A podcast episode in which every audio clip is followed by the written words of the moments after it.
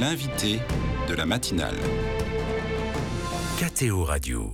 Bonjour à tous, l'invité de la matinale en ce 8 décembre, monseigneur Olivier Ribado-Dumas, recteur archiprêtre de la cathédrale Notre-Dame de Paris. Bonjour monseigneur. Bonjour Philippine.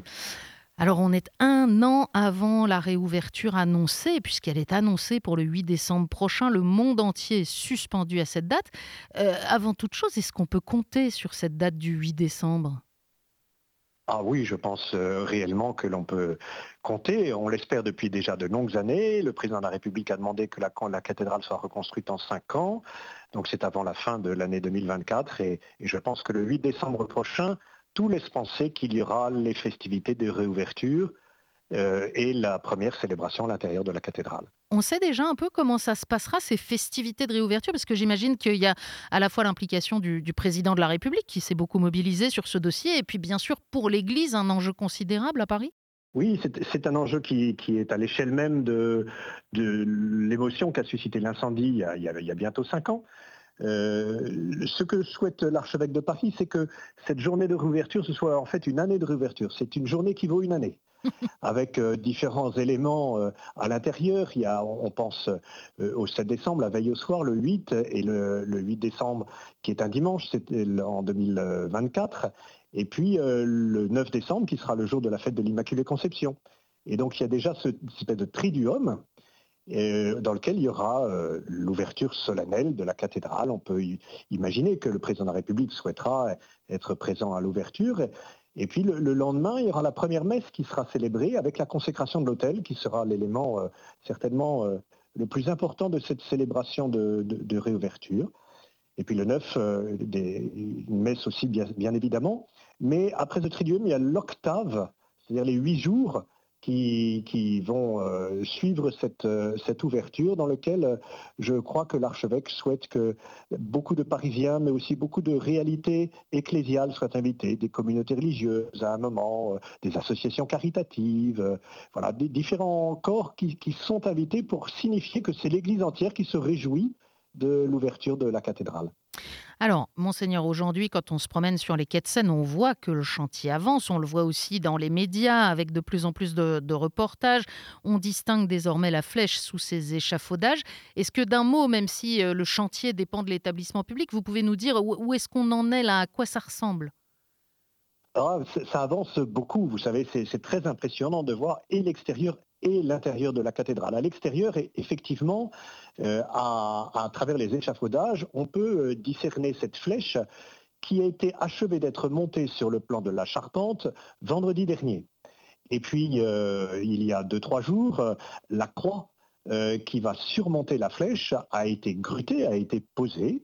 Et d'ici quelques jours, d'ici 8-10 jours, le coq qui surmontera cette croix sera également posé.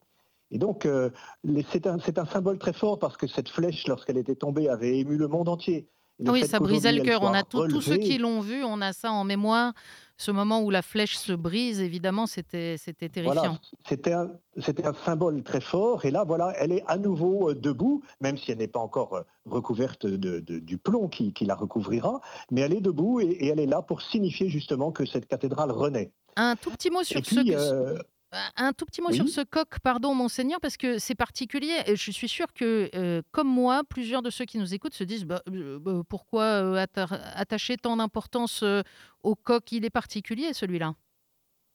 Ce coq est particulier dans le sens où il renferme d'abord des reliques, des reliques de Saint-Denis, qui est le premier évêque de Paris, de Sainte-Geneviève, qui est la patronne du diocèse de Paris, et une relique de la Sainte Croix, euh, que, nous avons à la cathédrale, vous savez bien, et, qui est aussi inséré dans ce coq. Et puis à l'intérieur même de ce coq, euh, l'archevêque euh, va sceller un, autre rouleau dans lequel il y aura le nom de tous ceux qui ont travaillé à la restauration de la flèche, les charpentiers, les sculpteurs de pierre, et le nom de toutes les entreprises qui auront travaillé à la reconstruction de la cathédrale et de tous ceux qui y ont participé, le nom de l'équipe du diocèse, le nom des membres de l'établissement public. Donc c'est le signe même qu'il y a eu euh, quelque chose qui s'est passé et en même temps que cette cathédrale est vivante. Et elle est vivante grâce à des hommes et des femmes qui y ont travaillé et qui ont concouru à, sa reconstruction. Comme ceux qui l'ont fait il y a 850 ans. Absolument. Et dedans, il y a un beau parchemin euh, que l'archevêque va insérer dans, ce coq, dans lequel il, va redire que ben voilà, ces reliques étaient déjà présentes lorsque le précédent coq a été posé euh, dans la première partie du XXe siècle en 1935. Monseigneur, vous alliez nous parler de l'intérieur de la cathédrale. Je vous ai interrompu, mais je voudrais lier ça à la réflexion d'ensemble liturgique et, pastorale. On sait qu'elle avance sous la conduite de l'archevêque et la vôtre avec des convictions fortes je reprendrai trois axes que vous avez donnés. Que la cathédrale soit un lieu de prière, un lieu où on accueille réellement les visiteurs et un lieu marial. Est-ce qu'on peut détailler chacun de ces trois axes? Peut-être d'abord un, lieu de prière, ça paraît évident et pourtant ça, se réfléchit.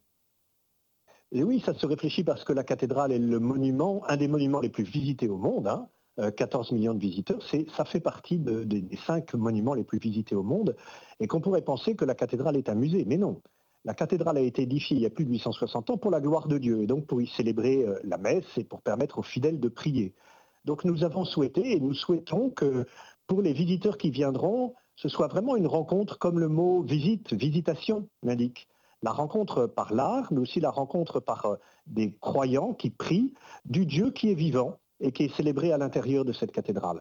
C'est pourquoi euh, l'ensemble du parcours auquel que les visiteurs seront invités à faire est un parcours qui les, invitera à entrer dans le mystère de la foi et de plus en plus euh, en pouvoir pénétrer dans les chapelles, mais aussi en, touchant le reliquaire de la couronne d'épines, en s'arrêtant dans des chapelles plus spécialement dédiées à la prière, en étant témoin de la messe qui sera célébrée plusieurs fois par jour au maître hôtel, euh, le nouvel hôtel qui a été dessiné pour la cathédrale, eh bien que les visiteurs soient vraiment témoins de notre foi et puissent vivre une expérience spirituelle.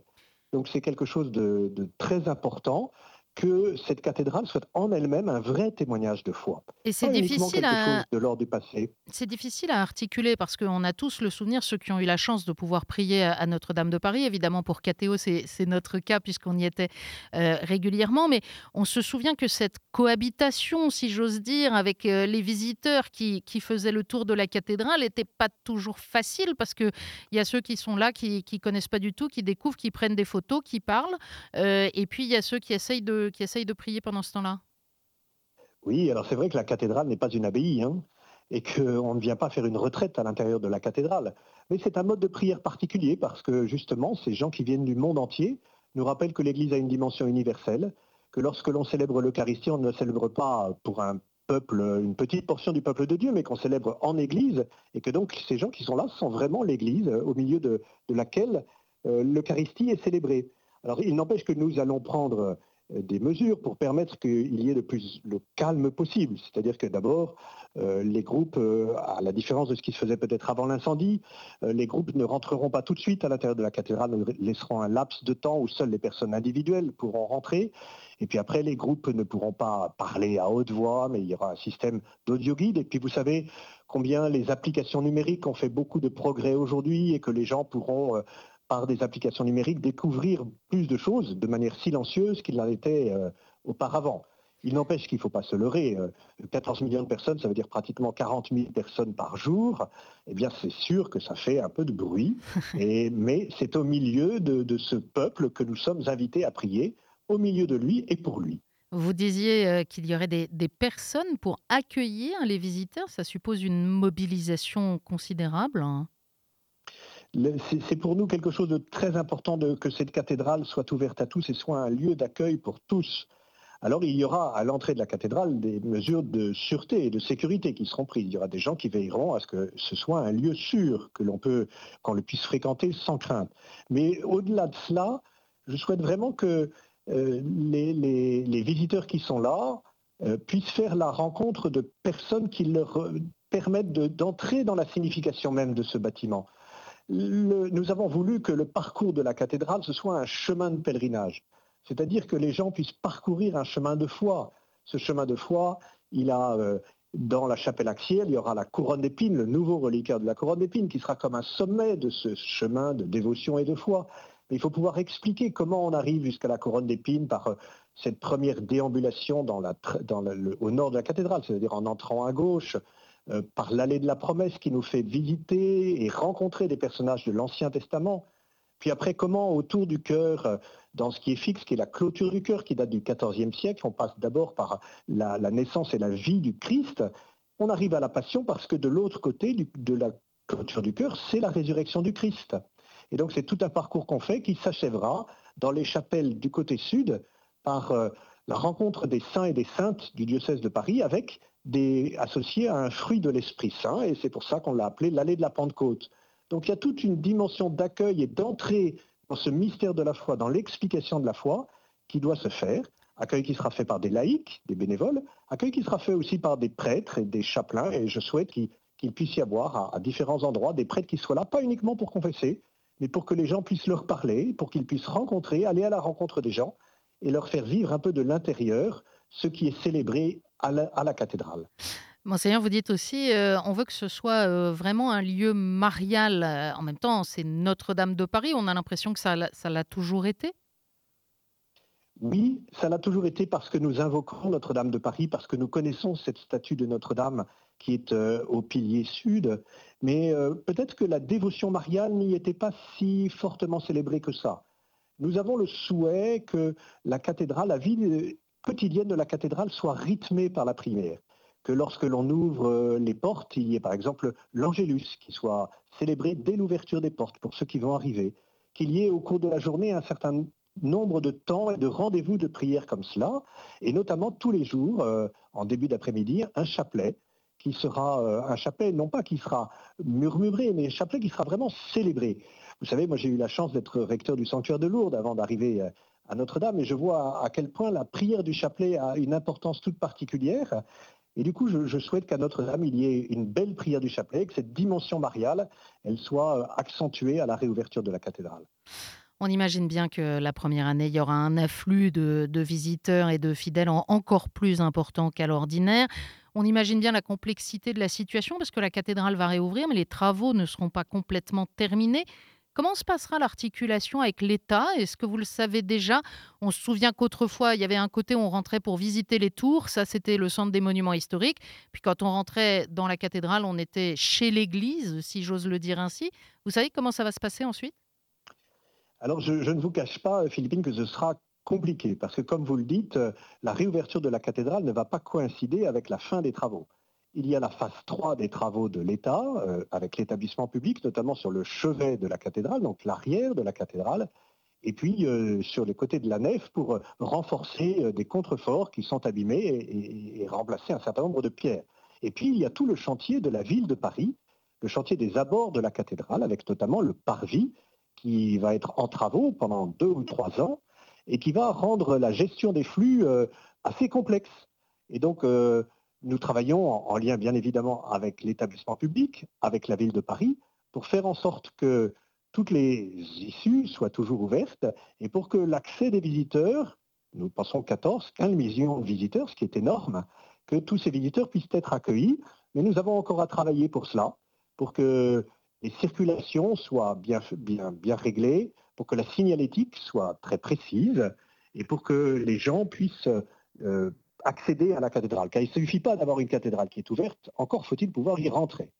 Et donc, euh, c'est tout le travail que nous avons à faire aujourd'hui avec la ville et avec l'établissement public, une fois que nous serons à l'intérieur de la cathédrale, pour qu'elle soit la plus fonctionnelle possible. Un mot encore derrière tout cela, euh, nous sommes incarnés, il y a aussi des, enjeux économiques. On sait que les dons ont afflué pour la restauration du bâtiment. Euh, ils ont aussi, on a aussi fait appel aux dons pour, pour la restauration liturgique. Euh, mais, mais pour la suite, j'imagine qu'il faut un budget considérable. Là aussi, qu'est-ce qui est prévu Comment est-ce envisagé? Alors c'est toute la question de l'exploitation de la cathédrale, un volet de, ressources humaines, hein, parce qu'il n'y a plus beaucoup de salariés aujourd'hui, mais nous allons dans le courant de l'année 2024 réembaucher des salariés, parce qu'il faut des sacristains, il faut des surveillants, il faut des gens qui s'occupent de, la comptabilité, de tout ce que vous pouvez imaginer.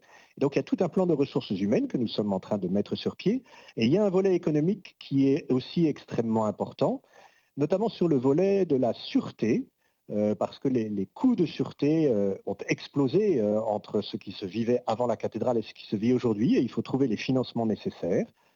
Et donc, voilà, nous avons besoin de la générosité des fidèles, bien évidemment, nous comptons sur les dons qui seront faits. L'Église vit de dons, hein. donc c'est valable aussi pour la cathédrale. Le message. Avec ce que nous mettons en place, avec ce que nous mettons en place aussi pour assurer les recettes de celle-ci. Mais c'est sûr qu'il y a des postes créés parce qu'il y a des besoins nouveaux, notamment en matière de médiation culturelle qui n'existaient pas avant. Et ce poste de la sûreté qui a explosé et qui, en raison même des, prescriptions de la préfecture de police, et qui nous oblige à trouver des fonds supplémentaires. Le message est, passé, monseigneur. Il est, il est temps de, vous rendre euh, à votre emploi du temps qu'on imagine bien chargé. Un tout dernier mot.